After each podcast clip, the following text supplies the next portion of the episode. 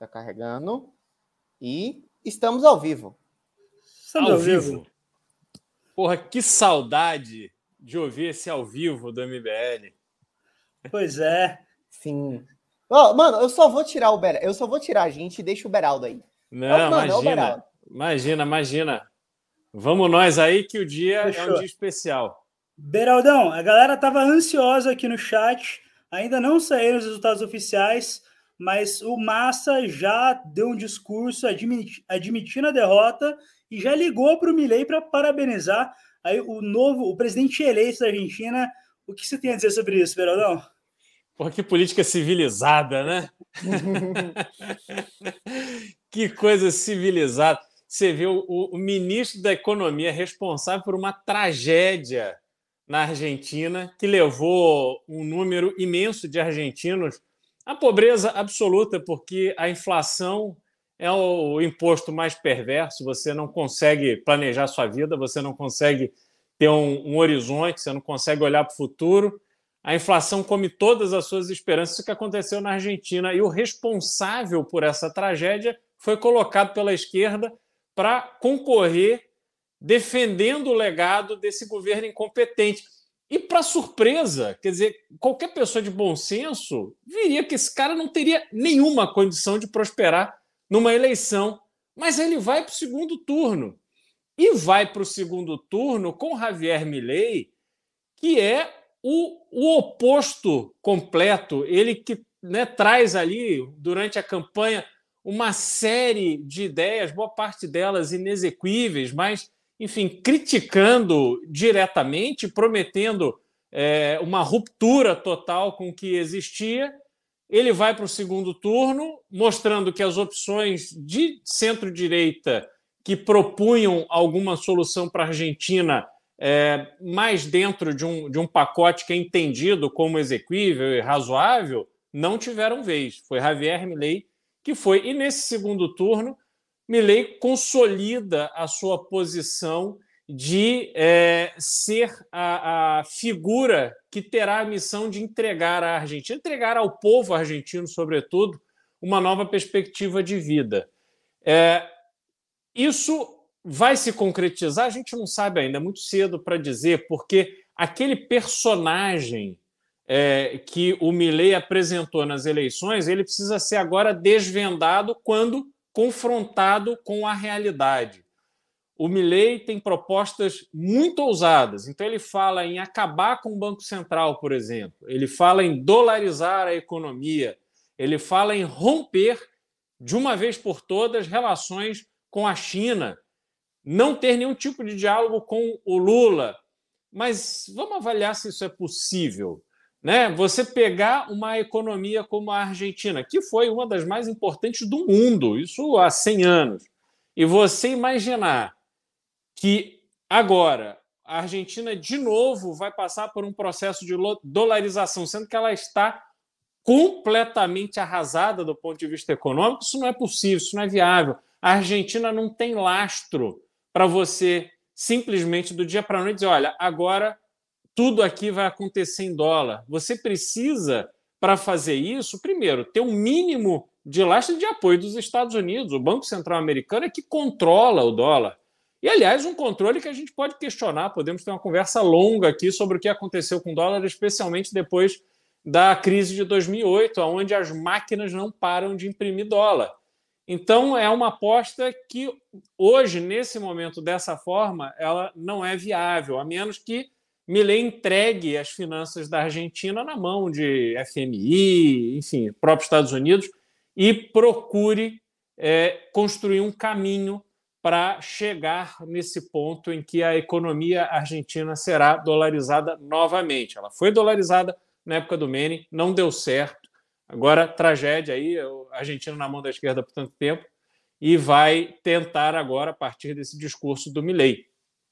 Claro que muita gente na Argentina, é, que você, quem tem ali algum tipo é, de necessidade de preservar valor dos seus investimentos, do seu patrimônio, tem dólar. A gente viveu isso no Brasil, eu me lembro, era criança, mas eu me lembro de uma época em que o, o câmbio negro do dólar né, era engraçado, porque era o câmbio ilegal, era o câmbio negro, chamado assim, e o, o, você tinha no jornal, o Jornal Nacional falava: olha, hoje o dólar oficial fechou a tanto, o turismo a tanto, e o, o dólar black é, é, fechou a tanto. Quer dizer, era uma coisa completamente descarada. E as pessoas tinham dólar em casa, elas, quando ganhavam dinheirinho, elas, elas trocavam em dólar para não ver o seu dinheiro é, acabar, desaparecer nas suas mãos por causa da inflação. Então, a situação de Milley agora ela vai ser definida pela capacidade que ele terá de encontrar um caminho de diálogo com o Congresso, porque eu também não vejo ele com força para, enfim, tomar medidas extremas e é, é, a revelia do Congresso, enfim, eu não vejo ele com esse perfil. A gente tem um lado que me parece muito curioso, o Millet é um sujeito que já fez, acho que cinco clones do seu cachorro, que morreu anos atrás, que é, no mínimo, uma coisa né, meio esquisita. É, então, ele é um personagem. Agora, se a gente comparar com o que aconteceu no Brasil em 2018, é, tem algumas diferenças. Grande Renan Santos. Caramba, uma, meus uma amigos, que live está acontecendo aqui, hein? que, que é isso? Eu já estou emocionado. Tudo bem? É, tudo bem, digo eu, né? Porque eu estou aqui como chefe da Casa Civil do meu presidente aí. Pô, eu, tô, eu tô falando aqui, eu estava começando a falar, Renan, sobre a diferença disso que vai acontecer na Argentina hoje para o que aconteceu no Brasil em 2018. Né? É, o, na, aqui no Brasil, né, aí no Brasil, o, o Bolsonaro ele foi eleito muito em cima da indicação do Guedes. Né? Ele, ele meio que terceirizou a parte inteligente é, do, do, do, seu governo, né? desde cedo. Então, a, a figura do Guedes trouxe uma aceitação dessa candidatura Bolsonaro por parte do mercado, indústria, etc. O Milley, ao contrário, ele é um economista, ele é a figura inteligente. E, no entanto, ele traz muitos desafios, coisas que eu acredito são inexequíveis: acabar com o Banco Central, dolarizar a economia, parar de fazer negócio com o Brasil, com a China. É, eu acho que você não consegue fazer. É, e quero agora o desafio é ver o que era o personagem da campanha e o que é o Milley de verdade diante do, da obrigação, da responsabilidade de assumir um país em grandes dificuldades econômicas. E aí lembrava que ele, tem, ele é uma personalidade muito curiosa, né? Ele, ele parece que é, fez cinco clones já de um cachorro que ele gostava muito. Quer dizer, ele, ele, é, um, ele é um cara esquisito, para dizer o mínimo, né? Tem detalhes aí, né? Ele clonou os cachorros e aí ele faz. É, tipo aquela coisa do espiritismo, uma mesa branca. Ele, ele faz uma. Fala, ele fala com grandes personalidades, ele fala Isso. com César, ele, ele, ele, ele tem usa... altas conversas. Exato. Ele usa os cachorros vivos, clonados, para conversar com o cachorro morto que está no além, porque o cachorro morto que está no além, ele encontra os, as personalidades. Então, ele é o pombo com... correio. Dele. Exato. É, tipo, o cachorro que morreu é um enviado lá do outro lado que fica. Como é, eu quero falar com fulano, beleza. Aí ele faz essas operações espirituais aí. Cara, com todo respeito a quem, a quem acredita nisso, mas é muito curioso, né? É foda, é foda. É. Eu, eu, acho que, eu acho que é bom levantar uma, uma bola que o Beraldo já até iniciou a, a, a fala dele, que ele falou sobre a civilidade do processo eleitoral da Argentina, né? Que nem, não tinha nem saído o resultado oficial, o Massa já ligou para o Milei para parabenizar é, isso era até um, um receio que estava acontecendo lá na Argentina. Eu estava escutando é, alguns podcasts sobre, sobre as próprias eleições hoje, e as pessoas estavam com medo de que o perdedor é, não admitisse a derrota e pela, pela diferença do processo eleitoral argentino, onde você tem, tem esse primeiro resultado agora, com poucas horas, mas a partir da, da contagem de célula manual, o resultado final só ia sair na quinta, ia poder causar um, um baita mal-estar, e, e o Massa já foi lá e conseguiu parabenizar ele antes mesmo de ser o resultado oficial. Vocês acham que o Milley, caso houvesse, caso tivesse perdido hoje, ele iria parabenizar o Massa ou ia ficar enrolando até a, a, o resultado final? Massa deve ter parabenizado e pedido emprego, né? Porque... É verdade. É. é porque imagina, o Beraldo, a quantidade de caras desse, do, dos kirchneristas aí que estão vão ficar sem emprego, né? Vão, Boa vão. parte a Argentina ela tá no funcionalismo, assim, é um número assustador. E, e, boa parte dessas contratações se dão com moldes políticos. Então, imagina, é. situação horrenda ali. Não, vai Mas, voar. Assim, vai voar currículo para Brasília, Renan. Nossa, é, é, é, tá todo mundo falando isso, né? o que vai ter de argentino se mudando para cá. É, a próxima invasão. Uma pergunta para você. Como você vê tá, é, o tipo de ideia do Milley, tendo como base a experiência que a gente teve no Brasil, você acha que vai ser um governo caótico ou ele vai botar, vamos dizer, a, a ele vai se acalmar aquele discurso e vai tentar fazer algo calmo, só que também entendendo uma certa premissa. Para fazer a Argentina ficar ok, não é nem melhorar muito, é simplesmente ficar ok, coisas radicais precisam ser feitas. Né? Em certa medida, hum. só para você deixar normal aquele corpo doente, é, é, é, uma operação radical que precisa ser feita. Como, como que você vê isso aí? É, eu acho que, na verdade, a gente tem dois aspectos né, desse do que precisa ser feito na Argentina. É claro que o remédio para a doença que a Argentina vive é um remédio muito duro, muito pesado, né? como inclusive uma série de efeitos colaterais, sobretudo efeitos colaterais políticos e eleitorais, porque você precisa tomar medidas muito impopulares no primeiro momento, que só terão resultado no futuro. É, eu acho que esse tipo de disposição o Milley tem que manter, mas não em coisas é, que ele vinha defendendo ali, que eleitoralmente são interessantes, mas eu acho que na prática não vão resolver o problema. Como a dolarização da economia, ele não vai conseguir fazer isso, e se ficar insistindo só nisso, vai perder é, tempo. Mas eu acho que o que ele precisa mudar, na verdade, e, e amenizar o seu comportamento é em relação ao processo político. Né?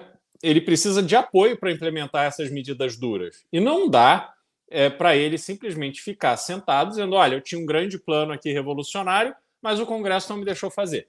Ah, o, a Suprema Corte não me deixou fazer. Ele, ele tem que sair disso. E ele só sai disso com habilidade. Eu não sei se ele tem essa habilidade. Isso a gente vai descobrir agora, né? Quem é o verdadeiro Milley e aonde que estão as grandes competências que ele tem para apresentar em favor do povo argentino. E a gente não tem resposta para isso ainda eu, eu fico olhando assim o, o discurso dele, o, o estilão, né? É, agora vai ter uma espécie de lua de mel que daqui até ele assumir é realmente um período que não tem muito o que ele fazer. Eu acho que vai ficar aquela lua de mel, e aí já vão ser aquelas declarações que o presidente pós-eleito dá que vão explodir. Né? Aí ele vai agora falar uma bobeira aqui, outra ali, a galera vai se derreter toda. É, só que aí começa o mandato, né? E é isso que você falou. É, como é que ele vai tocar em termos políticos? Eu estava vendo a composição da Câmara. Na Câmara, se somar o partido dele com o do Macri, ok, eles conseguem uma leve maioria ali, isso contando que o partido do Macri vai inteiro, mas aparentemente no início acho que vai. O problema é o Senado. No Senado, a composição é muito para a esquerda, e ele vai ser obrigado a fazer umas concessões grandes. E se ele vier com doideiras, ele perder parte da, da aliança que ele tem com essa Bullish, que no fundo é com o Macri, uhum porque esses caras, eles pensam assim, e eu acho que eles pensam com razão, é em termos de sobrevivência. O Milley, em condições normais, ele derruba eles. É como uhum. se eles fossem o PSDB e o Milley fosse o Bolsonaro. Então eles sabem que assim, a existência deles está condicionada também a ter um propósito. Então se o Milley começa a radicalizar e eles te, e, e, começar a puxar eles para isso, é capaz deles é, fazerem uma escolha. É mais fácil eu ir para oposição do que eu ser engolido por ele. E a outra coisa é o Milley puxar um determinado radicalismo que eles não vão querer é, assumir para si, e aí vão entregar derrotas, e aí o Milley, Milley vai ter um governo meio duro. Então, no fundo, hum. eu estava vendo a composição da Câmara, o Milley na Câmara depende muito dele. Ele, ele depende desse, do partido Macri para tudo, ele é como se fosse o, o, o fiel da balança para qualquer coisa. Mas é, ele depende também é, dele conseguir ficar numa posição em que as medidas dele funcionem, e que a opinião pública não deixe o partido do Macri escorregar. Porque, no fundo, se, o, se a opinião pública comprar o que ele fizer, o que, o que ele fizer for efetivo, é, o, realmente o outro lado, fica, a turma dele, a turma da, da, do Macri e tal, fica muito constrangida. Se não rolar isso, aí eu acho que ele vai passar por um derretimento meio rápido, até meio perigoso. Do tipo, derrete em um ano e meio, toma um impeachment, uma coisa meio Jânio. Porque ele é, é isso que eu falo. Uhum. É, é, é o, é o varre, varre, vassourinha, né? É, ah. é, porque assim, pode ser que ele fique no meme no começo. A gente não tem a menor ideia desse cara. Por uhum. Bolsonaro, a gente tinha alguma ideia do fato dele ter sido deputado.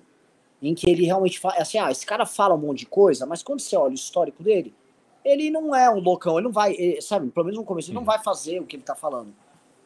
O, o Milley não. O Milley de fato é um outsider.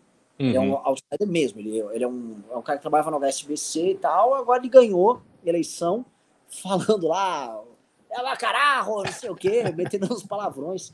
Sei lá, Beraldo. Que, que, que, assim, teu feeling. E aí eu já indo para a segunda parte para a gente falar. É, Brasil, como isso repercute aqui? Bom, é, como você disse, né? A gente não, não sabe exatamente quem ele é do ponto de vista prático. Mas o cenário político que se desenha ali é um cenário é, constituído por pessoas que, pelo menos, estão vendo experiências em outros lugares e que a gente supõe que vão usar o que aconteceu no Brasil, o que aconteceu em outros lugares, para tomar medidas, para tomar posições é, que não acabem numa, numa tragédia. Eu acho que o grande risco que existe. Eu não, não acho que existe o risco assim do Milley ser um burrão, uma pessoa que vai ser completamente inábil, vai tomar decisões achando que está acertando e só está fazendo. Eu acho que não. Acho que o grande risco é ele ser um covarde. Então ele ganhou, agora ele não sabe o que fazer com isso. É, e acho que esse é o grande problema, porque ele vai ficar atônito, vai vir um monte de gente ali tentando pegar um pedaço do poder, e aquilo vai virar uma confusão, como você disse, derrete rápido e aí ele vai acabar sendo ejetado pelo sistema. Agora, o Macri também, nessa posição com a Burit e tal, eles sabem que não dá para ser o PSDB. Né? Eles sabem que o PSDB morre no final. Então, eles precisam enxergar este exemplo como a consolidação de o que o público quer comprar do ponto de vista eleitoral. Eles não querem comprar o mais inteligente, eles não querem comprar o mais sensato, eles não querem comprar o discurso razoável, factível. O público está comprando a, a, a loucura maior. Né? E a gente está vendo isso é, é, no Brasil, já fazendo a ponte aqui com o Brasil. Se você olhar o cenário, na esquerda, quem é o sucessor do Lula hoje do ponto de vista eleitoral? Não é o Ciro Gomes, que gosta ou não, ele tem um projeto para o Brasil.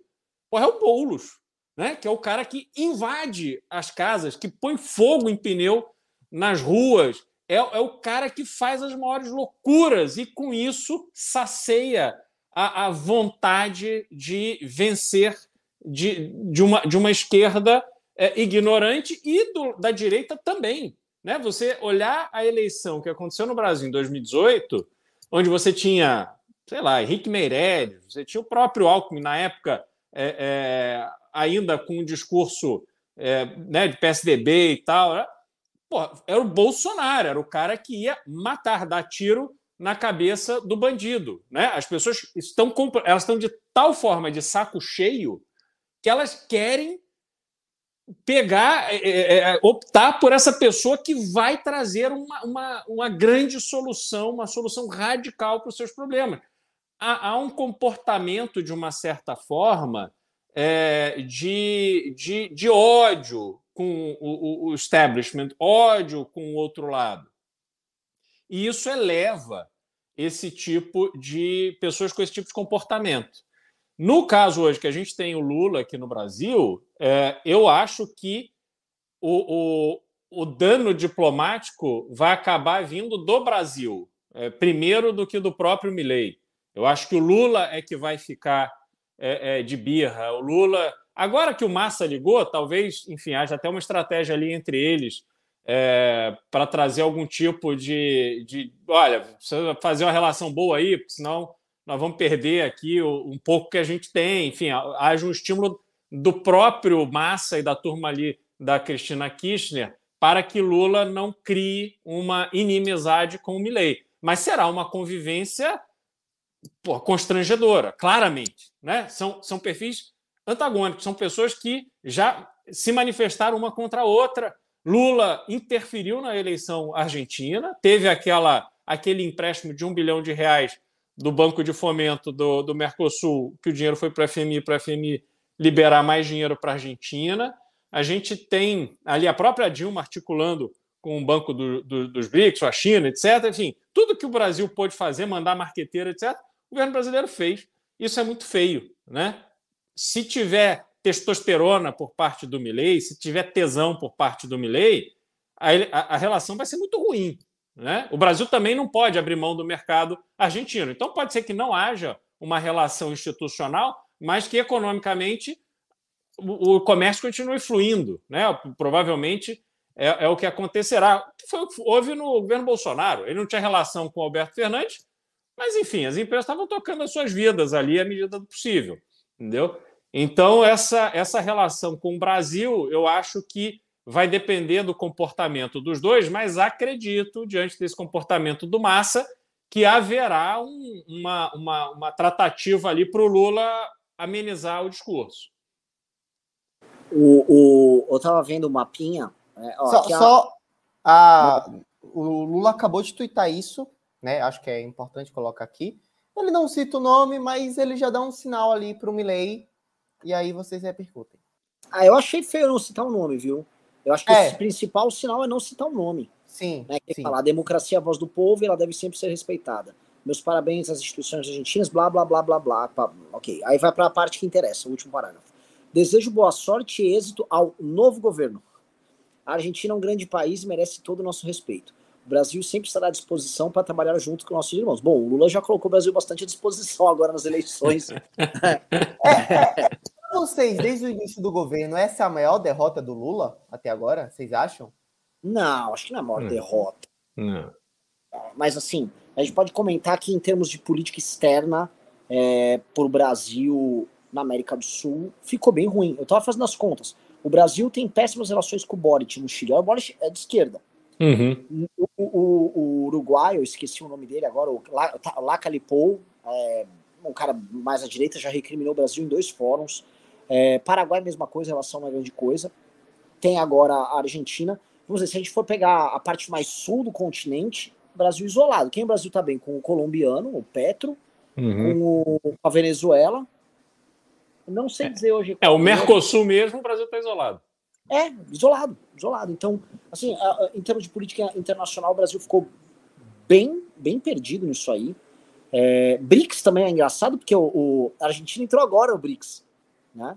E, eu, e entrou como convidado da China, dentro de um pacote, de um suposto pacote de investimento que a China faria ali na Argentina. Uma coisa que até esvaziaria o papel do Brasil nessa relação. É, eu acho que nesse aspecto tem uma baita de uma derrota pro, pro Lula, porque ele fica, vamos dizer, esse papel histórico do Brasil como motor da esquerda na América Latina não vai rolar. O Brasil está bem isolado. Agora depende, sei lá, de um parceiro zoado, do tipo a a, Venezuela que está tentando agora pro, produzir uma invasão da Guiana, sabe? Os caras estão estão numa, tão numa, numa surto de. E tem, tem, outra coisa, Renan, também, que o, Lula está nessa tentativa de conseguir o protagonismo internacional, pode ver lá com a resolução de paz na guerra é, da Palestina com, com Israel e tal. Então ele está tentando se colocar no cenário internacional como um grande líder, mas aqui do lado, nosso principal vizinho, né, ele não consegue, não conseguiu interferir ao ponto de eleger mais um parceiro da esquerda. É, não, isso, isso é real, sim. Pro, pro, o Brasil interferiu nas, nas eleições. Isso, isso, é um fato dado. Aliás, só falar uma coisa engraçada de interferência, o, o, o Will Beraldo, uma coisa. A, a, jornalista que fez a matéria sobre a interferência brasileira nas eleições na Argentina foi a, a Andresa Matais, lá do Estadão, a mesma que hoje foi alvo de um cancelamento nojento do Felipe Neto, daquele Leandro Demore. Não sei se é bom, não sei, óbvio, se é o Beraldo foi que puxou a hashtag. A gente hoje, aliás, teve uma grande vitória, porque foi basicamente a gente ali contra a turma do Felipe Neto. Sim, sim. E só que o governo brasileiro, assim, atacando jornalistas sem, sem menor pudor. E é, eu, eu, acho que foi até um, um, um, um all-in do Felipe Neto, né? Ele deve estar bem desesperado.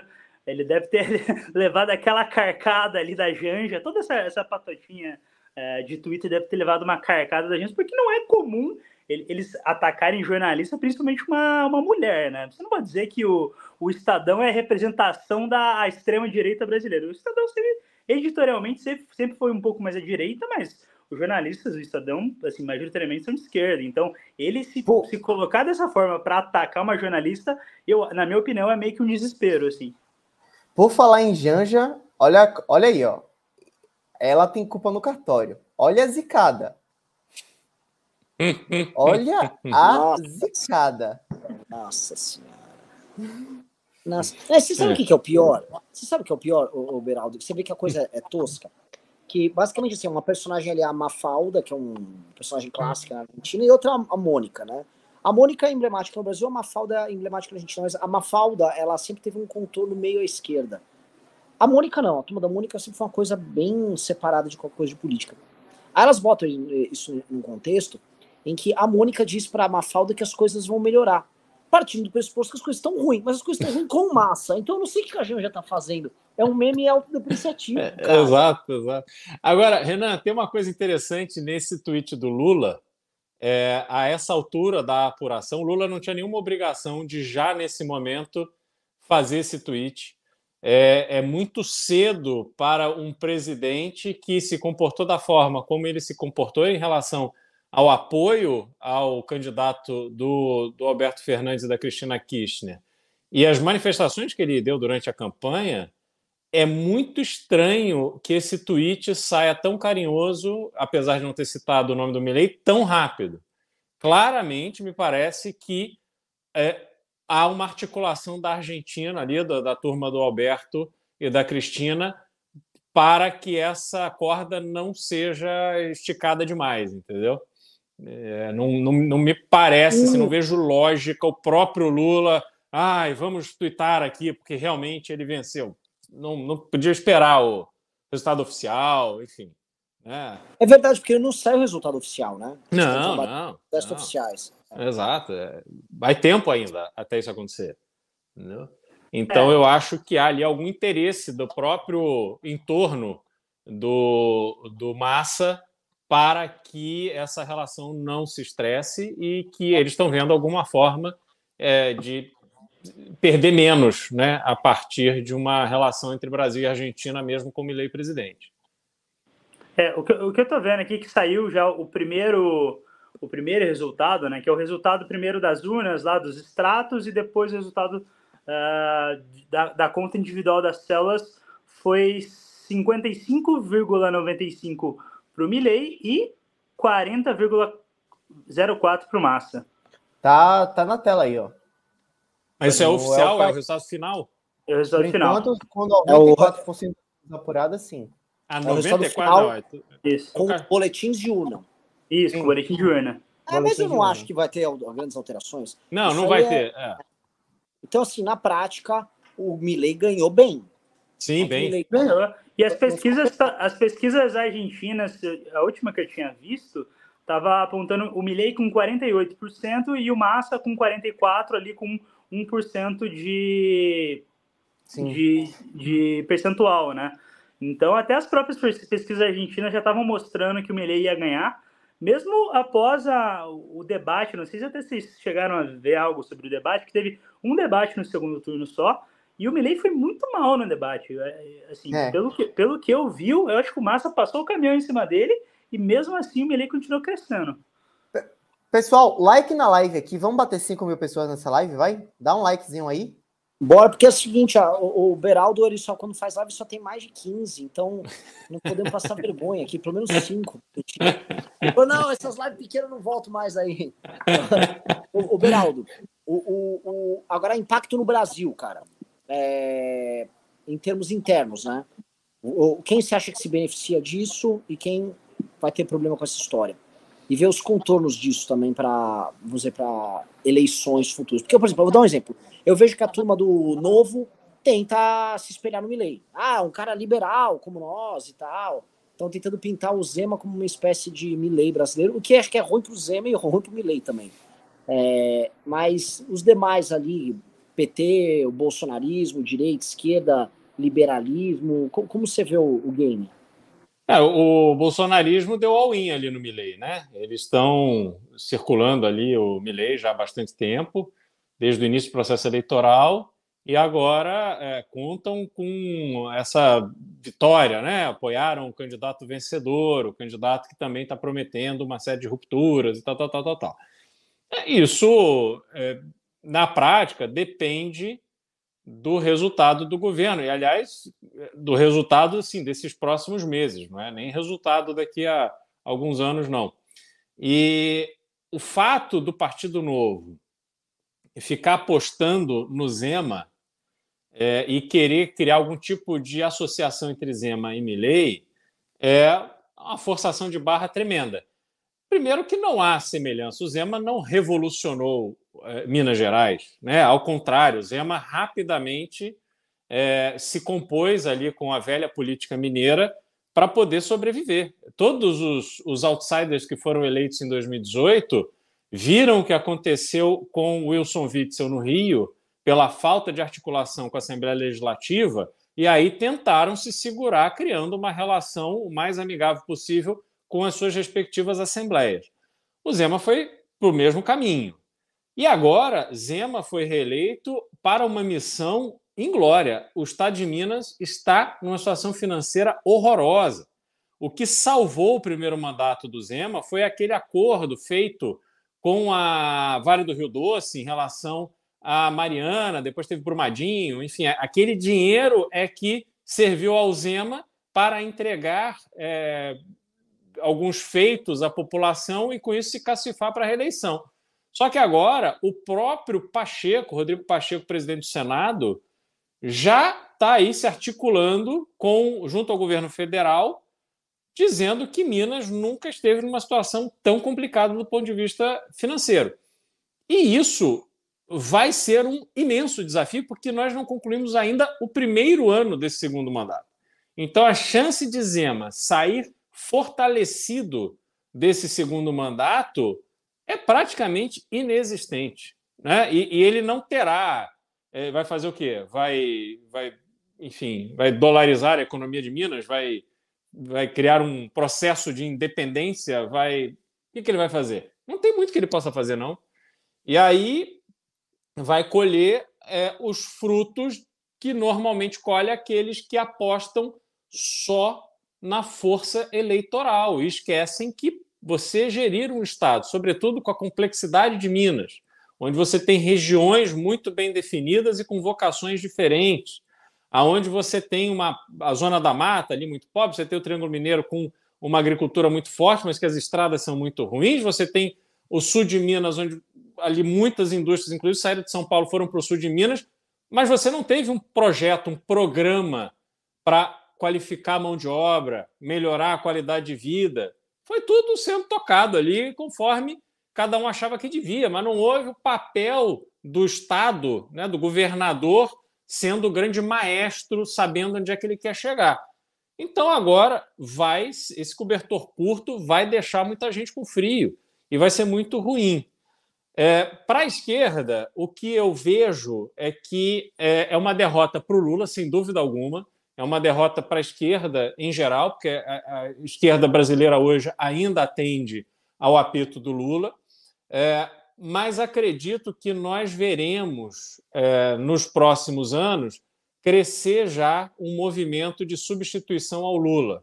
Eu não acredito que o governo brasileiro terá condição de se fortalecer ao longo dos próximos anos.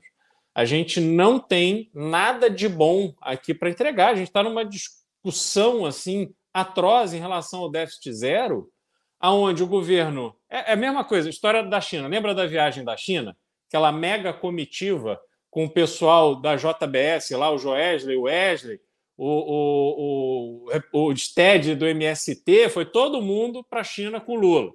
Aí o Lula volta falando que conseguiu mais de 50 bilhões de dólares de investimento para o Brasil só nessa viagem. E ninguém se deu trabalho de ler o que efetivamente foi concretizado naquela viagem, que eram simplesmente memorandos de intenção, carta, é, é, formação de grupos de trabalho, tal, tal, tal, tal, tal. O que, que o Brasil entregou?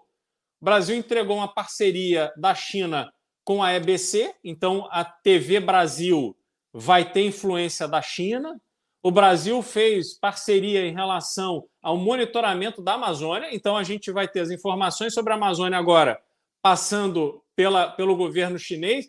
Então aquilo ali foi absolutamente tudo errado.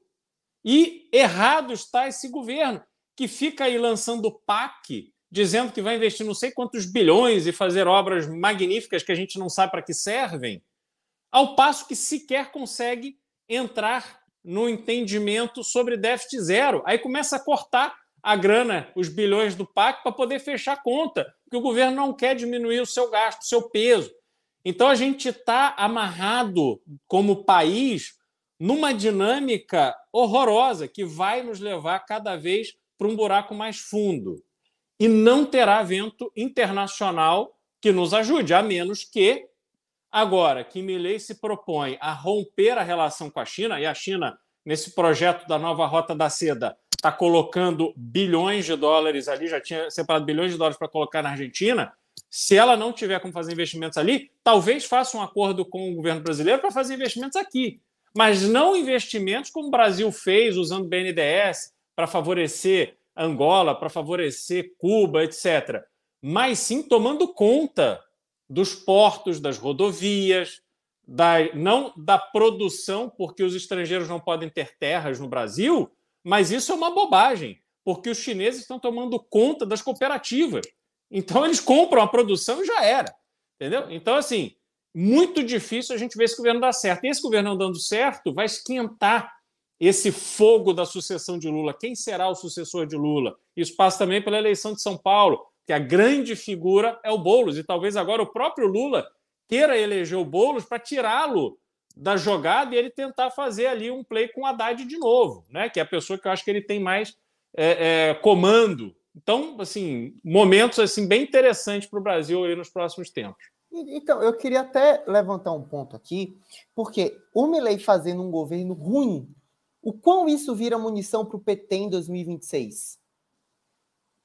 Não, é, é, uma, é uma puta pergunta, uma baita pergunta, tá? Porque, assim, o, o Milley, ele passa a ser pro Lula um novo Bolsonaro. E como o, o, assim, o Lula, ele ficou metade do ano existindo mediante uma briga com o Bolsonaro. Chegou até até uns momentos do ano que o, ele, ficava, ele começava a atacar aleatoriamente o Bolsonaro. Acho que só porque o Bolsonaro dá uma razão para Lula existir, porque o governo dele não tem razão de existir. Se olhar assim, o governo Lula não tem nenhuma entrega. É o que você descreveu. É um governo sem propósito nenhum. E aí, só que mesmo as brigas, não era ele que protagonizava. A briga é protagonizada pelo Dino, a briga é protagonizada pelo Xandão. São outras figuras que protagonizam as brigas. E aí o Lula foi virando um coadjuvante no próprio governo. Então a Janja cuida da comunicação, o Haddad da economia, o Dino ele é o, ele é o vingador, é o cara que cuida de todas as pautas polêmicas. E você tem aí um STF arrumando outras brigas.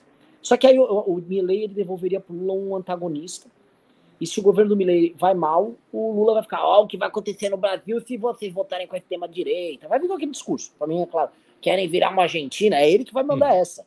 Olha só o que aconteceu lá, olha só, não podemos deixar, tal. Mas eu acho que eu, eu tô na tua linha assim, 24, ele vai botar uma energia grande para tentar eleger o Boulos, é, mas como 24 vai ser um termômetro é, do, de como tá indo o governo Lula, você lembra da eleição de 2004? 2004. O Lula foi eleito em 2002 e ele não estava bem aprovado em 2004. Aí ele foi uhum. muito mal. Por causa do mensalão, né? Isso. Tava, a coisa estava começando a pegar no mensalão e não tinha Bolsa Família ainda rodando. Aí rolaram as eleições municipais em 2004. Desempenho horrível. Perderam São Paulo, que era a Marta Suplicy. Perderam vários lugares e ficou um clima estranho no ar. Tipo, foi aquela. Igual tem nos Estados Unidos aquelas eleições entre. Eles chamam de midterms, né? é, é. que acaba avaliando o desempenho do presidente, a, essa eleição municipal eu acho que vai ser du muito dura para Lula. Não sei é, como você vê, mas se ele não conseguir botar o Boulos, deixar o Boulos solto na pista, com o governo indo mal, aí é PSOL procurando o próprio caminho, é todo mundo meio que procurando o próprio caminho. Eu acho que para ele é realmente uma situação péssima, cara. Péssima, péssima, péssima. A gente, a gente ainda não fez muita projeção sobre é, como vai ser esse governo do PT, né? Mas dá para cravar assim, o, o, primeiro ano não foi um primeiro ano bom. Não tá treinando legal. E assim, tem umas votações aí, eles precisam passar o aumento de imposto. A gente tá falando muito do, do, que passou no Senado, mas não é essa reforma que resolve o problema do PT. Eles têm que passar uma outra. E eu não sei, eu não acho que eles vão conseguir passar essa outra. O que, é. que você acha, Beraldo? Não, eu acho que eles, eles já colocaram assim, vários bodes na sala, né? Eles vão fazendo ensaio é, o primeiro que eles fizeram com essa, essa tributação das chinesas, né, da Shopee, etc., isso foi claramente para agradar Luísa Trajano e, e, e, outros ali, apoiadores de primeira hora do Lula, é, mas já falaram a tributação do PIX, por exemplo. É, isso é algo que está ali na ordem do dia. Né? Eles já falaram para ver como é que reage. O governo vem num discurso de que quem não paga tem que pagar, mas não é que o rico que não paga vai ter que pagar. É o pobre que não está pagando porque está tendo atividade é, é, é, informal. Esse é que tem que entrar no pagamento. E como é que ele faz isso? A partir da tributação do Pix. Então, o Pix é aquela, né, aquela droga que é muito gostosa, muito sedutora, e aí todo mundo mergulhou nisso e agora o governo sabe que as pessoas não conseguem mais viver sem o Pix. Você vai comprar uma, uma balinha quando você para no semáforo, tá lá. Paga aqui no Pix. É, me ajude, tô, tô, minha família está com fome, tem o Pix aqui.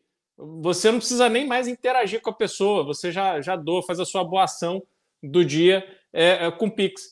Então, eu acho que essa tributação é a que está ali na ordem do dia, é a que mais vai fazer diferença para o governo. E você tem o, o, a CPMF, a própria CPMF, que vira e mexe é negada e tal, mas é negada como negavam que iam tributar. É a Janja falando que quem vai pagar a tributação da Shopee é a Shopee, não é, não é o, o cliente. Né? Então, assim, eles vão com essas narrativas, aí acionam ali os cachorros do Twitter para poder é, é, defender e tal, e vai, quando você viu, pô, já entrou com tudo, entendeu? Então, a situação para o brasileiro vai ser muito complicada. Assim, eu não sei você, Renan, mas eu não conheço ninguém que virou para mim nos últimos tempos e falou: pô, recebi uma proposta, agora estou mudando de emprego, vou ganhar mais. Eu não, não vejo essa euforia. Né? Vejo assim, os ricos cada vez mais ricos, acho que a, a, a distância é, da nossa pirâmide social aumentou muito por causa desse processo ali, desde pandemia, etc. Mas o mundo se desorganizou, o Brasil mal posicionado, eu acho que essa distância aumentou muito.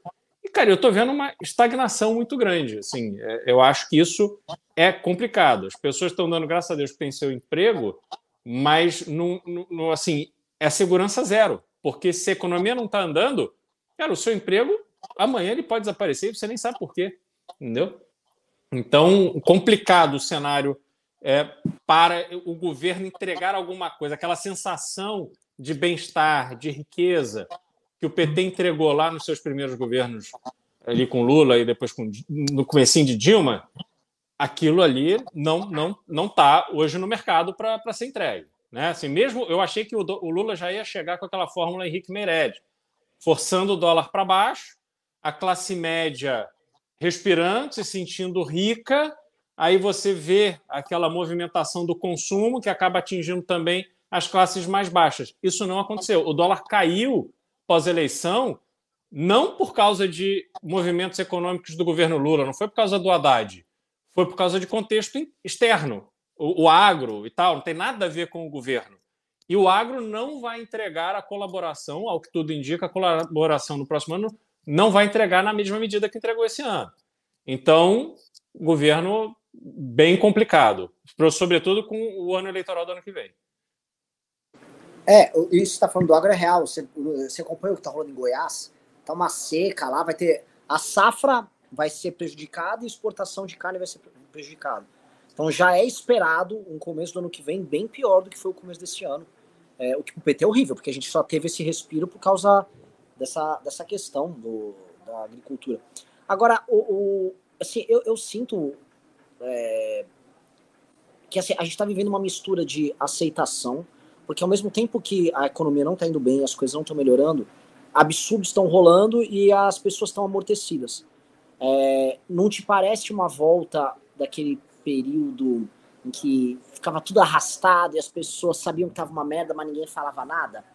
Não, não porque assim, cara, se você fosse imaginar, se fosse um período, vai, eu sei que é um período dramático, mas pegar aqui que a Dilma era presidente, e aí o ministro da Justiça da Dilma recebia gente ligada ao tráfico de droga. Cara, ia ser um. Né, essa revolução francesa ali. Uhum. Hoje, os caras estão tentando contra-atacar. Foram para é. cima dos jornalistas, assim, então. Né, eles estão num cinismo, numa cara de pau. E as pessoas estão aceitando, né? Estão tá um silêncio, cara. Como é que você está vendo isso, Beraldo? É, sim, do lado é, da esquerda, é, eles saíram vitoriosos, né? Então, é, assim, vencer o Bolsonaro era mais importante até do que a própria eleição do Lula ou os pecados e os crimes cometidos pelo Lula. Eles conseguiram vencer, então eles estão com aquele sabor dos vitoriosos. Essa dinâmica criada de que se você não concorda com Lula, você é fascista, você é extrema-direita, é uma, uma dinâmica muito conveniente, porque é de fácil associação, que foi o que o bolsonarismo fez. Se você não concordasse 100% com Bolsonaro, você era comunista, né? não, tinha, é, é, não tinha meio termo. E aí a esquerda adapta isso e vai carimbando as pessoas que não se curvam ao Lula como extrema-direita, como fascistas, etc.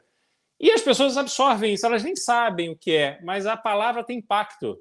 Ah, você está criticando Lula, você é fascista. Né? E assim, Guto, Renato, vive na rua perguntando isso para as pessoas, o Bétega e tal, as pessoas não sabem responder, mas a associação intuitiva ela é muito, muito ampla.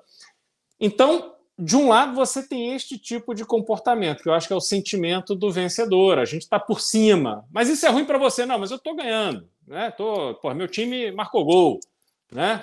É, e do ponto de vista da direita, que foi o, o movimento que aconteceu lá é, né, com, durante o governo Dilma e que culminou no impeachment, as pessoas se cansaram porque elas foram expostas também ao longo do, do mandato de Jair Bolsonaro a uma série de promessas que não foram executadas. Né? Então, assim, os bandidos tinham que ir para a cadeia, os corruptos tinham que ir para a cadeia, o, a Lava Jato seria uma, uma operação permanente. Você tinha o Centrão, que quem, quem como é que é? É se gritar pega Centrão, não fica um meu irmão, cantado é, pelo é, Heleno. Nada daquilo se comprovou, nada daquilo foi feito. Né? É, os próprios policiais também não tiveram um apoio efetivo. Quer dizer, a vida do policial não, não mudou. Você pega um policial de São Paulo que é, mata um vagabundo na, numa operação, esse cara vai ter que responder pagando do próprio bolso pelo seu advogado.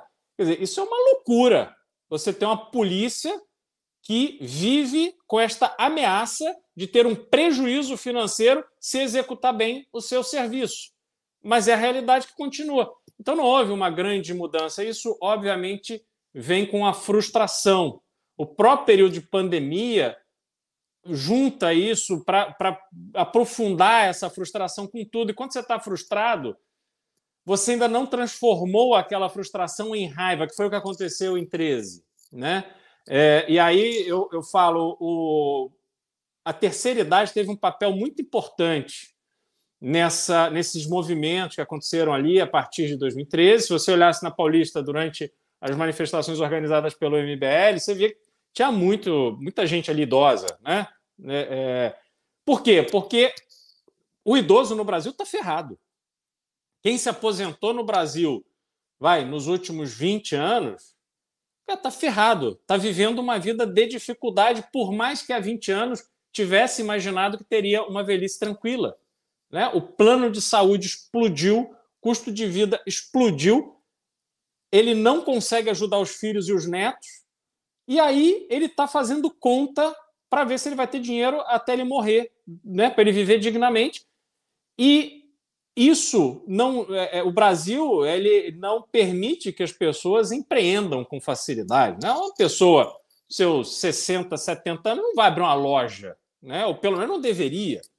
Né? A pessoa se acostumou, pô. A vida inteira era CDB do Banco do Brasil, pagava 15, 20% ao ano. O que, que aconteceu agora, né? Então você teve uma redução do rendimento, inflação, custo de vida explodindo. Isso causou uma frustração muito grande na sociedade.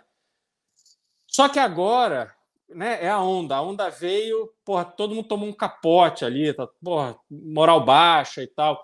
E os próprios bolsonaristas é, também não estão indo à rua. Né? Eles poderiam, assim, é porque eles são muito engajados no Bolsonaro, a gente precisa lembrar aqui daquele universo de votos que o Bolsonaro teve. Você tem uma parcela ali, talvez, de uns 20, 30% de pessoas que fazem qualquer coisa pelo capitão, né? Não sei nem se chega hoje a esse, esse percentual tão alto, essas pessoas não estão na rua, né? O próprio Bolsonaro, quando voltou dos Estados Unidos, disse: Eu não vou liderar oposição a ninguém. Ele tirou o corpo fora, ele não quer ser essa figura, até porque ele tem imensos problemas na justiça que ele precisa contar com uma, uma boa vontade, né? Ele de fato, se for visto como a grande liderança da oposição contra o Lula, chamando manifestação, ele vai ver uma, uma resposta do judiciário muito dura e muito forte, sabe? Muito rápida. Então ele não quer se meter nessa. Aí você fica sem liderança. Quem, quem que vai fazer isso? Entendeu? O que, que você acha, Renan, pela tua experiência? Você que começou o Movimento Brasil Livre, viu assim as pessoas serem contaminadas por esse tesão de protestar, depois viu o que o resultado né, do que houve ali na eleição de 2018 e tudo que aconteceu durante o governo Bolsonaro, o que, que você acha, o que, que você enxerga que hoje estimularia as pessoas a irem à rua protestar? Eu juro sei que eu, eu acho hoje nada, sabe, Beraldo? Eu acho que hoje as pessoas estão naquele nível de torpor que qualquer absurdo não mobilizaria. E vou falar por quê? Porque eu acho que as pessoas. Teve, é, pra gente, né, que foi do, daquele processo, a gente saiu às ruas pelo Fora Dilma e deu certo. Depois houve uma série de manifestações menores em apoio à Lava Jato, mas rolou. Em 18 teve a manifestação pela prisão do Lula, naquele momento que estava um zum do habeas corpus do Lula no STF vingar. E aí foi até aquele momento que teve uma declaração do, do, daquele, do general Vilas Boas, muito dura com o STF. E foi a nossa manifestação, a declaração dele, Rosa Weber vota pela prisão do Lula, Lula vai preso. Então se tinha uma sequência que era vou pra rua, venço e é isso aí. Bolsonaro entra e ele começa a pegar as manifestações, elas iam manifestações pró Bolsonaro. Então ele vê aquela arma que funcionou em 14, 15, 16, 17, 18 e ele pegou, pô, tem uma baita arma. Então aquelas pessoas eram, elas deixaram de ser soldados de causa e viraram soldados do Bolsonaro. Então ele faz uma manifestação grande 19 em 20 tem a pandemia, ele fica organizando aquelas coisas tipo cavalgadas, e aí surgem as motocicletas. Então aí, é, em 20 ele fazia motocicleta. Em 21, ele marca uma manifestação muito grande pro dia 7 de setembro. E aí as pessoas achavam, que como o discurso mudou, que ele ia, meu, prender o Xandão e, sei lá, fazer uma constituição nova. Que você trabalhar com eufemismos, né? Então, teve isso, nada aconteceu. 2022. Chega... No, dia, no dia seguinte teve, teve o vampirão entrando em cena. É. Léo Temer. É, é para acalmar a situação. Em 22, vamos para mais manifestações bolsonaristas. Houve pelo menos duas grandes uh, antes da eleição. Houve aquela famosa do imbrochável. E aí a, a, o público já se perguntava, porque assim, Bolsonaro prometia, prometia e nada acontecia. Entendendo assim, a gente saiu da rua, mas aquelas pessoas não. As pessoas que estavam com o Bolsonaro, elas também foram fora Dilma. Você teve uma continuidade aí de pelo menos uns 60% da galera. Pessoas mais novas saíram e ficaram pessoas mais velhas. Esse recorte está para fazer. Por exemplo, as manifestações nossas em 2016, 2015 eram maiores. Você olhava no mapa, tinha idosos e pessoas mais jovens. Hoje, você olha no mapa da manifestação, eles são basicamente idosos. Os jovens se desiludiram já. Tanto que é, é, é até as estatísticas batem, né? O recorte por idade, o Bolsonaro vai piorando, especialmente em lugares mais urbanos. Aí o, o termina as eleições, o Bolsonaro perde, aí prometem aí que alguma coisa vai acontecer tal, no máximo rola o dia 8. Então, acho que o que, que tem na cabeça desses caras? Meu, a gente pode protestar o quanto a gente quiser, nada vai mudar.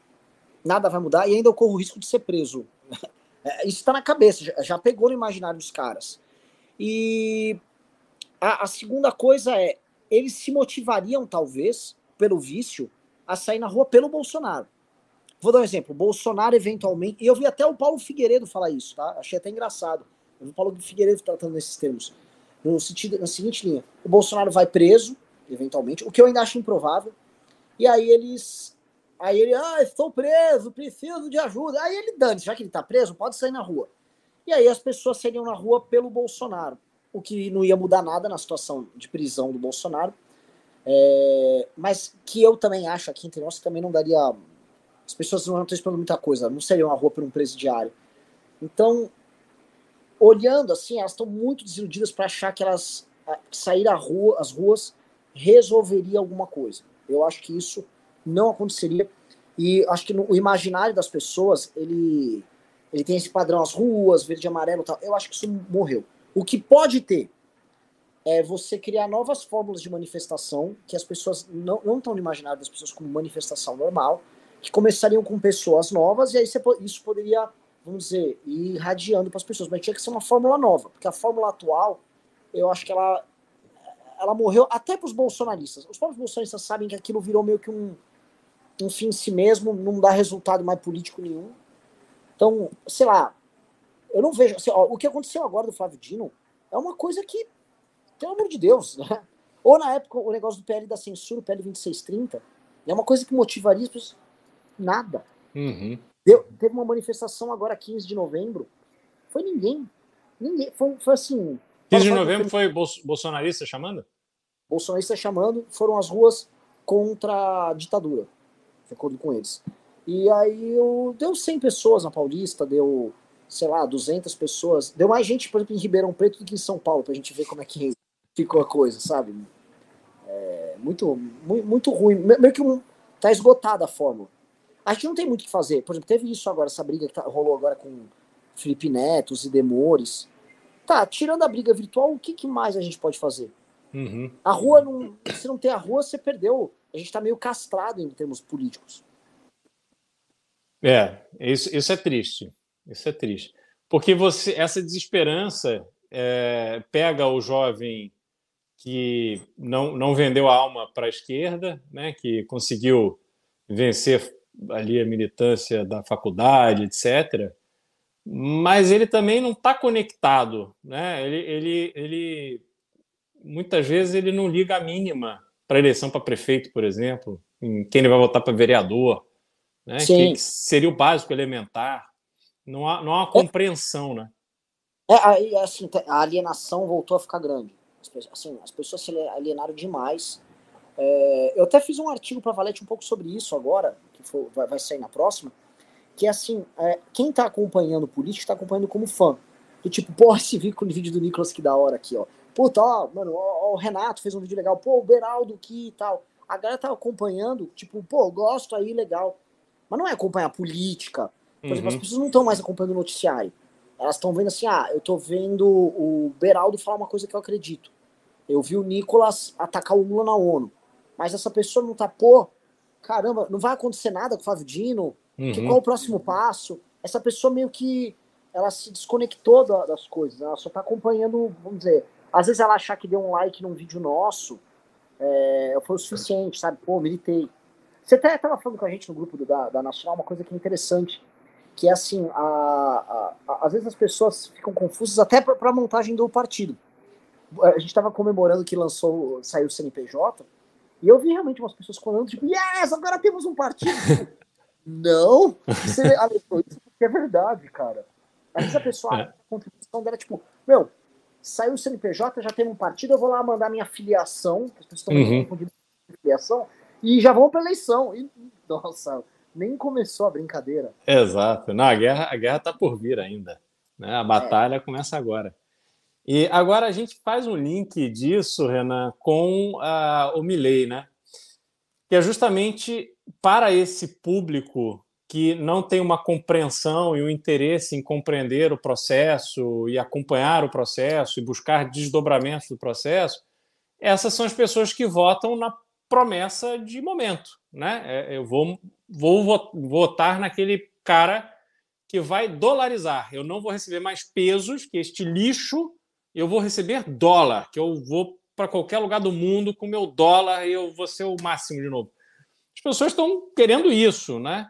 É, e aí, se a gente olhar para o Brasil, imaginando um Lula, primeiro, bastante desconectado dos seus próprios parceiros ali da vida toda, né? Muito fechado no palácio com a Janja e ouvindo pouco aqueles que sempre tiveram ali uma entrada muito privilegiada com ele não tem uma figura que o próprio Lula apoie que seja essa jovem promessa né, de ser um Lula moderno e tal. O Haddad é o oposto disso.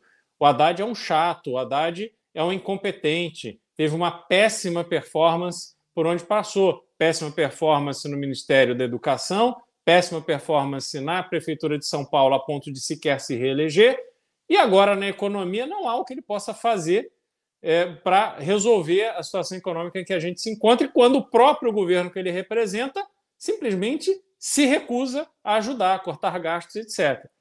Então não tem essa figura, assim, eu não vejo. Fora o Boulos, eu não vejo.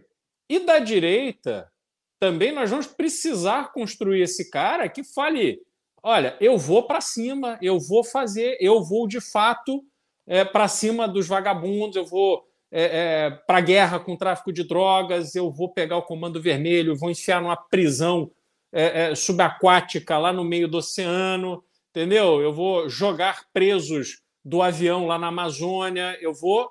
Enfim, as pessoas precisam de. Porque só isso também vai resolver o problema do Brasil. Assim, se você não trouxer o que a gente disse da, da situação da, da Argentina, se aplica aqui. Se a gente não trouxer um modelo de gestão muito efetivo, muito duro e, de uma certa forma, bastante radical para resolver problema da criminalidade, resolver problema dessa zona urbana que se tornou o Brasil, resolver problema da educação, resolver, resolver problema de infraestrutura, esquece, aqui não tem solução.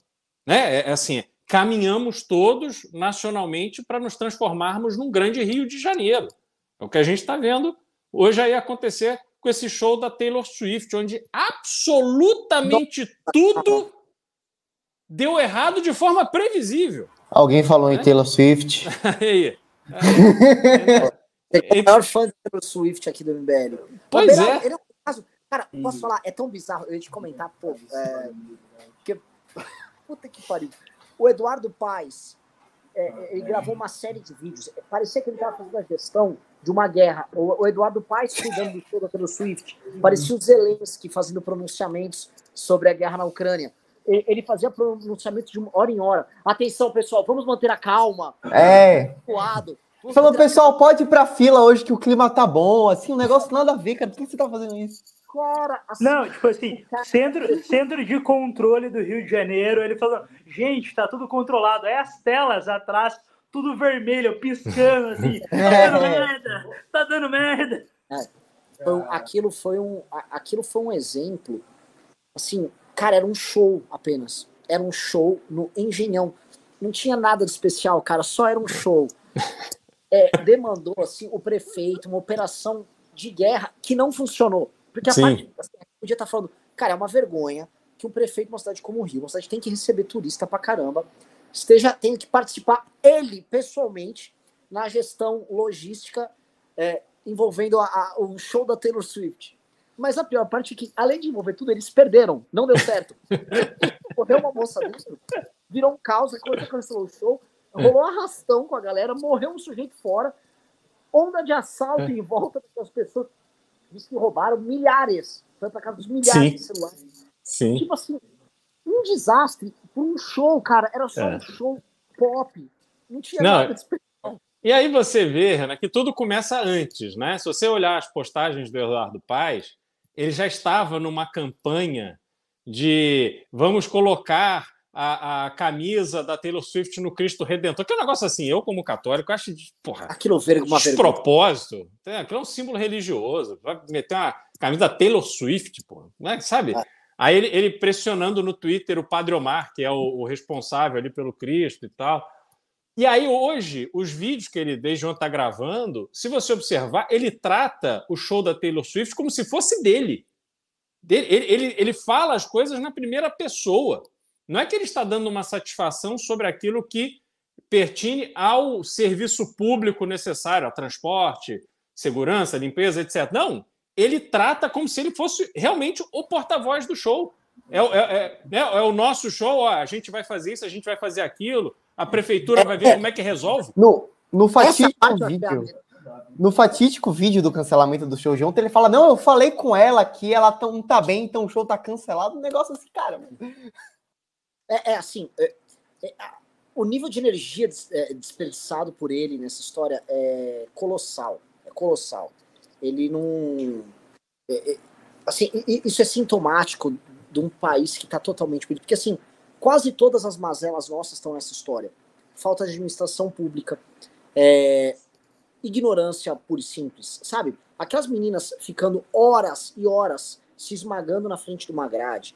Aí vem a empresa também que trata aquilo como elas como animais. Uhum. Aí Flávio, a moça morre, surge Flávio Dino fazendo populismo em cima disso. Aí a Taylor Swift cancela o show, onda de calor, o, o prefeito falando com ela, tratando ela como se fosse assim, um, um ente, né? Um, uhum. um ser parando, tipo, a, a, autoridade tem que falar com ela para resolver. O, aí vem para a parte de segurança pública. Um rapaz é morto na praia, as moças todas vítimas de arrastão, assim, é uns monstros, tipo assim, abriu a porteira, surgiram os bandidos, roubaram as meninas tudo. É, assim, você vai elencando, é como se tivesse o conjunto dos problemas brasileiros, eles foram todos participando dessa etapa da, Taylor Swift. E é, é sintomático de que a gente está fracassando muito, né, cara? Sim, mas, sim, mas, sim. É, é, um fracasso colossal. Vai ter jogo do Brasil agora no, no Rio, vai ser o Brasil e Argentina no Maracanã. Se a Argentina perde, veremos cenas também estranhas, eu acho. Não, agora uhum. sim. Esse Brasil e Argentina no Maracanã terça-feira, vou te contar, esse jogo aí ele vai dar como ele né? porque já, já tem o tweet pipocando, ah, a Argentina ganhou a Copa e agora elegeu um cara de direita. E o Brasil tá como?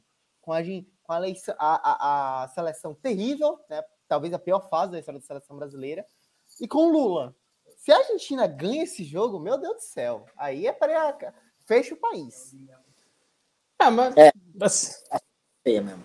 É, não, tá feio. E, e a gente é, tem nessa, nesse episódio do Rio o que você falou, nesse né, conjunto de, de, de, aspectos que assim, é um retrato do Brasil, assim, competência toda, tudo perdido. E aí você imagina que eles acham uma boa ideia fazer o show desse tamanho no Engenhão, um show que atrai inúmeros é, é, visitantes, né, pessoas que vêm de outras cidades. Cara, o Engenhão é um lugar cercado de, de de favelas, ele comunidades e tal. Obviamente não é um lugar adequado para aquelas pessoas que estão visitando a cidade, fazendo programas turísticos, pegarem um Uber e se meterem ali naquela região da cidade, né? E, então assim, eu, eu conheço aquilo ali. Eu não estou falando porque eu acho, estou falando porque eu conheço aquilo ali. Aquilo é uma loucura, uma insanidade. Você fazer um estádio de futebol, que as pessoas vão ali, assistem futebol, geralmente locais e tal, é uma coisa. Agora, você colocar um show aonde ainda mais um show desse, né, não é um show de rock pauleira, é um show de uma cantora que atrai muitas meninas e tal.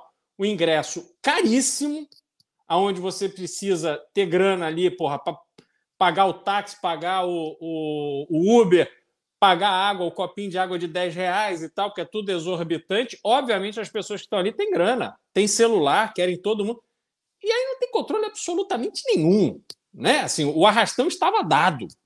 Porque ali, inclusive, você está no entorno de uma região da cidade que a própria polícia não entra para fazer o policiamento que deveria fazer.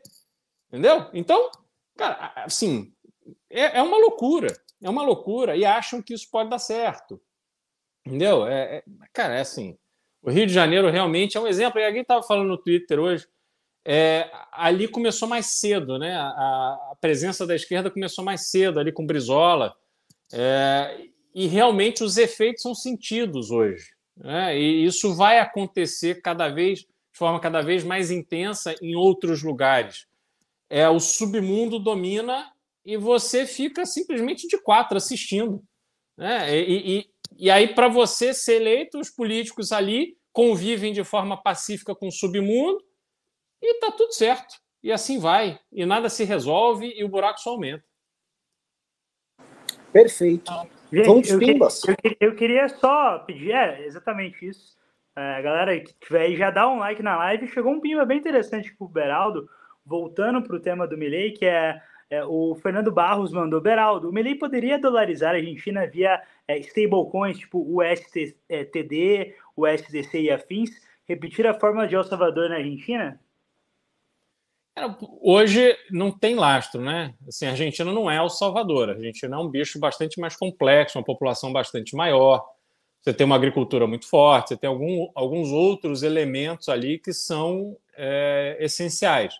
para você fazer a dolarização de uma economia como a Argentina, não tem como você fazer isso se não for combinado com os Estados Unidos. Ele vai precisar de uma fonte de financiamento bastante grande para você equilibrar as coisas. Né? Você precisa lembrar que existe o câmbio oficial e o câmbio paralelo. O paralelo é, é, a vida real, é bastante mais alto do que o câmbio oficial. Se você transformar tudo pelo câmbio oficial, não dá, a conta não fecha. Então não, não vê. Você fazer isso através de uma stablecoin seria assim uma, uma aventura. Vamos, vamos para os pimbas? Bora. Eu já, tá, tô, é... tô com eles abertos aqui. Ah, então, então toca aí. Ó, o Elber Pacheco mandou cinco reais e falou é, melhor da vitória do Milley é o Lulinha com medo. Uh, o Felipe Mendes mandou 200 ARS, que eu não sei o que é. É, é moeda da Argentina, pô. Ele ah, mandou. Então deu, mandou dois centavos. É. e falou: estou muito feliz com a vitória do Milley. Por mais que muitos do MBL deram um rage em muitos momentos, agora é torcer para ele não seguir com o caminho do Bolsonaro. Mas não é da rage, cara. A gente tem que falar real. Pô, o, o cara é bizarro. O cara é bizarro. Ele defende um, um, um ideário bizarro, anarcocapitalismo. Cara, nenhum lugar do mundo levar a sério essa bagaça. Cagão na Argentina. É muito aleatório, velho. É, mas, assim, torcer para dar certo. E torcer para que impacte uma coisa que é verdade, tá? Se o governo desse cara for ruim, os peronistas e kirchneristas ficam por resto da vida lá, nessa bagaça. E dois, se o governo dele for ruim, é bom pro Lula aqui. Ninguém uhum. tá torcendo contra. É ruim pra gente o governo desse cara ser ruim. Agora, era ruim pra gente que o governo Bolsonaro fosse ruim também. É, eu acho que a galera fica muito com esse negócio, ah, porque vocês ficam criticando, vocês estão torcendo contra. Mas assim, toda a situação, o contexto, ele é muito favorável para o Milley, né? Ele tem que ser muito bom para o governo dele não dar muito errado. Então, assim, o, o, a, a, os astros eles movem para que o, o, governo argentino seja uma merda. Assim, independente se fosse ele ou Massa, é muito difícil. A situação argentina é muito difícil. É, o, o André Lobato mandou 10 reais aqui. Esquece o Brasil, devolve todo, toda a América Latina e América do Sul para o Beraldo. Inclusive, depois dessa live, eu não sei a galera do chat, eu já estou preparado para devolver o Brasil para o Beraldo. Eu não sei vocês. Devolve o Brasil, devolve a Argentina, devolve tudo para o Beraldo. O, Império Sul-Americano. O Império Sul-Americano. Aí ah, é, eu, o meme da vai devolução. Ser a nossa Ursal. A, a meme tá, o meme voltou muito forte, os memes da devolução do Beraldo. No Twitter, né? Os, os devolucionistas, que são, são os revolucionários da devolução, eles estão tipo, mano, nem entende. Não, não. O, o Tomás Ramos mandou 10 euros aqui, o que é mais que o PIB argentino, e falou: ideias radicais está bloqueando todo mundo lá no Twitter. Esse é um que. É... Ideias Bom, radicais, quem que é? É o Rafael Lima? Aquele... É um cara do Partido Novo. É. Ele era um anarcocapitalista também, fã do Novo e tal. Hoje Entendi. trabalha no Novo. Vai ser candidato a vereador em São Paulo. Bom, de Pimba é isso. Então é isso. Então, Maravilha. Beraldão, maravilhoso, pô. Fazer Pô, saudade. Não, saudade. Maravilhoso. Sempre um prazer enorme estar aqui com vocês. Pena que ultimamente é, não tenha conseguido participar, mas, enfim, vejo assim de forma muito clara e evidente o momento que o MBL atravessa, né, esse, esse momento de crescimento, a maturidade, digamos assim, com o projeto do partido, que vai exigir o engajamento real da militância em torno de um projeto que realmente tem potencial transformador. E sabendo que o MBL jamais vai oferecer ao não só ao seu público, mas à sociedade brasileira é, projetos vazios. O, o, o, formato ele muitas vezes ele é agressivo, ele é muito criativo, ele é maravilhoso e tal, ele estimula, ele engaja, mas por trás sempre tem um conteúdo é, de qualidade, tem um propósito, tem algo que a gente efetivamente pode fazer. Então, essa crítica, por exemplo, ah, ficam atacando o Milley, não é um ataque ao Milley, mas você não pode ignorar o fato de que o cara clonou cinco vezes o seu cachorro e usa o cachorro para é, ter comunicação com grandes nomes da história, sabe? Porra, esse cara, obviamente, ele não tem todos os parafusos no lugar certo. Então, você não pode fechar os olhos para isso. Agora, isso é muito diferente de torcer para que ele não tenha sucesso na Argentina, porque o, o, ele não vai ter sucesso com as maluquices dele, então eu acredito que ele vai ajustar. Ele fez o que fez para ganhar a eleição, ganhou. Agora acredito que ele vai ajustar dentro do necessário o seu discurso. Tem que ser habilidoso para lidar com o Congresso. E se ele colocar ali uma pauta de transformação na Argentina que realmente produz o resultado necessário, ele fortalece demais a direita no Brasil. Isso não tem nada a ver com bolsonarismo, porque os bolsonaristas estiveram do lado dele. Não, ele fortalece a direita. É, o, a questão dos bolsonaristas é outra, né? É outra dinâmica, outra equação. Tem nada a ver com o sucesso dele. Então, enfim, é, é isso. É esse, esse registro. Estamos todos na torcida para que Milley seja bem sucedido. Bom, chegou uma última pergunta aqui que eu acho que dá tempo de ler, porque a pergunta é boa, rapidinho. O Pedro é, mandou aqui, mandou 10 reais e falou: Como será a relação do Milley com o Brasil, sendo que somos os maiores parceiros comerciais dele? E aquele plano de moeda, de moeda única com eles? Agora será o, o Mercadólares? É, baita live, pessoal. Abraços. Eu acho que não vai dar nada. Essas coisas, tudo isso vai subir. Esses assuntos vão morrer agora. Não sei que se o Beraldo concorda, mas é Não, isso. é exato, exato. Assim, a moeda sempre foi uma ficção, que não tem nenhum propósito né, de, de acontecer. E acredito que vai ter uma retórica política e tal, mas do ponto de vista do dia a dia, as coisas continuam como estão. Não vai ter né, uma mudança radical, não.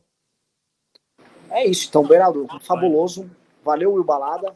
Valeu Baita live, pessoal. Obrigado a todo mundo que tá assistindo aí num, numa domingueira à noite. E Valeu, força ao pessoal. Pirajá, que não verá nunca mais. Força ao Pirajá. E força ao Curitiba que joga semana que vem contra o Fluminense do Rio de Janeiro. Não vamos falar de futebol aqui, não, por favor? Falou, galera. Valeu, pessoal. Valeu, valeu, valeu.